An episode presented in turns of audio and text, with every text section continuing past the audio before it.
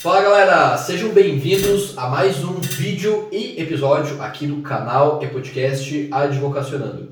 Eu sou o Rodrigo Guerin. E eu sou o Guilherme Chocailo e hoje a gente vai fazer uma pergunta. Por que, que você não tem engajamento nas suas redes sociais? Exatamente. Por quê? São várias as razões né, que levam uma pessoa a não ter engajamento nas redes sociais. E aqui a gente vai destacar algumas delas, né? Primeira, Podem se aplicar algumas para você, outras não, né? Depende muito do caso, mas tendo essa análise geral de quais são as possíveis causas, você consegue aplicar para a tua realidade, né? Exatamente.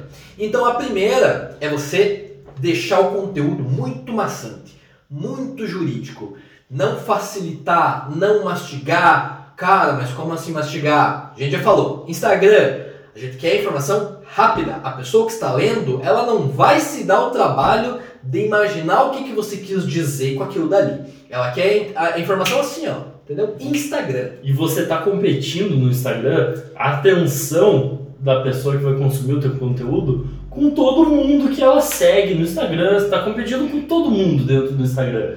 É, tá competindo com o Neymar, se a pessoa segue o Neymar, ele postando lá um vídeo jogando CS, tá competindo com a Anitta rebolando a raba, você tá competindo com todo mundo que aquela pessoa segue, com galera muito foda, com galera normal, com Blogueirinha todo- fitness. é, com todo tipo de conteúdo. Então o teu conteúdo tem que chamar atenção, tem que ser fácil de ser consumido, né? Então não pode ter juridiquês e já vamos aí para outra dica. Talvez o teu conteúdo, se você não está tendo engajamento, ele não está sendo persuasivo. Você tem que ser persuasivo, tem que chamar a atenção da pessoa para aquilo, reter a atenção da pessoa. Quando vê ela consumiu o teu conteúdo ali, tá fuçando o teu Insta, vendo outras coisas, e o algoritmo vai fazer com que mais conteúdo teu apareça para essa pessoa também. Os stories vão aparecer lá no começo, os posts vão aparecer no feed, né? Exatamente. E o que, que seria ah, um, um post persuasivo? É aquele post em que você passa o olho e fala, cara, tem vários, vários efeitos que ele te causa, né? Pode ser tipo estranheza, é, controvérsia, por exemplo, uma coisa que um ditado popular que alguém esteja acostumado a ouvir. Por exemplo, o cliente sempre tem razão.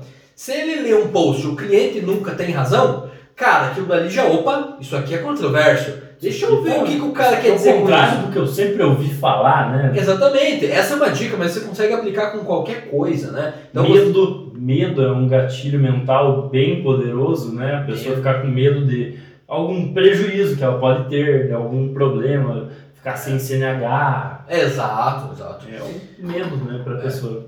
Persuasão também pode ser aplicada com base na, no visual. Então, Uhum. o- investe um tempo em aprender a, a desenvolver o design de artes. Então, isso aqui você não precisa nem gastar dinheiro. Você consegue aprender no YouTube, você consegue aprender intuitivamente, foi o nosso caso. A gente aprendeu aplicando. Vamos mexer aqui, vamos aprender as ferramentas, vamos ver como é que fica legal e não precisa ter pressa. Se você ainda não produz conteúdo ou está no início, comece devagar, vai testando, vê o que, que o seu público engaja mais, o que, que gostam mais, é, questão de cores, questão de elementos, né? Tem muita questão aqui que você pode aplicar. Mas primeiro, um- parâmetro também que você pode analisar. Vê o que, que você gosta de engajar, vê o que, que chama a tua atenção. Porque normalmente a tua audiência, né, vai, é, vai, ser no mesmo sentido do que o teu gosto. Exatamente. E aí você está falando do público, outro motivo que pode levar a ter pouco engajamento é você estar falando com o público errado. Você está numa plataforma que o teu público não tá, né? Eventualmente, gente está falando aqui principalmente do Instagram, que é o mais fácil de visualizar, né? Hoje em dia, o mais utilizado, mas pode ser que o teu cliente não esteja no Instagram, ou pode ser que você está no Instagram, mas você ainda não se fez ser visto pelos teus potenciais clientes, pelos teus prospectos, né, o público-alvo que você está produzindo aquele conteúdo. Então você tem que analisar tudo isso que a gente já falou lá no início do, do, do podcast, falamos várias, várias vezes já sobre como buscar atingir o teu público-alvo, né? Esse pode ser um motivo muito é, relevante na falta, né, ou na, na questão de ter bastante engajamento também, né? Porque se você, você o Rodrigo, gosta de conteúdo de direito de trânsito e de academia, por exemplo, e você tá ali fuçando isso e tá vendo conteúdo de direito previdenciário. E, pô, a pessoa tá postando direito previdenciário até eventualmente patrocinando aquele conteúdo para você. E ela tá desperdiçando tempo, porque não é um conteúdo que você vai querer consumir, né? Exato. Então tá, tá se comunicando com o público errado. Exatamente. É, aqui, inclusive, um erro que pode é, ocasionar isso que o Guilherme falou vem, pode vir da raiz. Que é quando você não definiu certo a persona do, do teu negócio, do Perfeito. teu marketing. Então, aqui, a gente já fez, inclusive, episódio sobre persona. Tá lá no início do, do podcast no Spotify. Você define primeiro a persona para você não errar, não sair atirando para tudo quanto é lado. Porque você vai estar gastando tempo, como o Guilherme falou, não vai estar atingindo as pessoas que você quer atingir. E outra, o Instagram vai, vai entender que o teu conteúdo não é relevante. Vai pensar, pô, cara, tá tendo pouco engajamento, vou distribuir menos, menos, menos, menos. Cada vez menos você vai, inclusive, atingir as pessoas certas do teu Instagram. Então, por isso você precisa é, direcionar o teu tipo de conteúdo para as pessoas certas e focar. E aí você já vai ter a base para falar a linguagem certa daquela pessoa também, né? Por exemplo, é muito diferente você se comunicar com um empresário do que você se comunicar com um cliente de direito previdenciário, um senhor de idade que está prestes a se aposentar, né? Na maioria dos casos, essa linguagem não vai ter como você falar da mesma forma. Você vai ter que fazer o, a construção do teu conteúdo de uma forma diferente, usar técnicas diferentes ali de copywriting, né?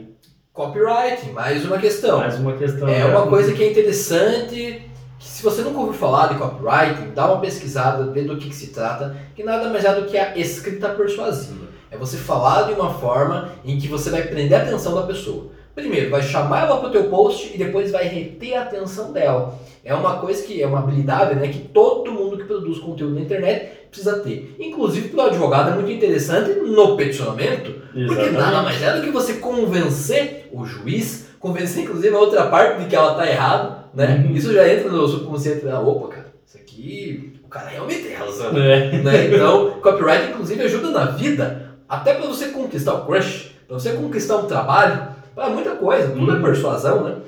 E como que isso vai funcionar na prática, num post em alguma rede social, por exemplo? Você tem que faz, causar um impacto primeiro no visual e no título e depois com a retenção na forma que você vai escrever a legenda, vai escrever o conteúdo efetivamente, né? Ou o conteúdo falado também por meio de vídeo, né? Mais uma questão pode ser o fato de você ser perfeccionista demais. O perfeccionismo te atrasa, queima a tua constância, deixa você na zona de conforto, porque você não quer se arriscar, você tem medo de errar, então você não vai começar ou não vai dar prosseguimento. A pessoa que é perfeccionista demais, na verdade, não é porque ela quer que tudo saia lindo, é porque ela não quer ser julgada das coisas darem errada. Então, a questão é, deixa o perfeccionismo de lado, principalmente no começo, para que você consiga começar e dar sequência.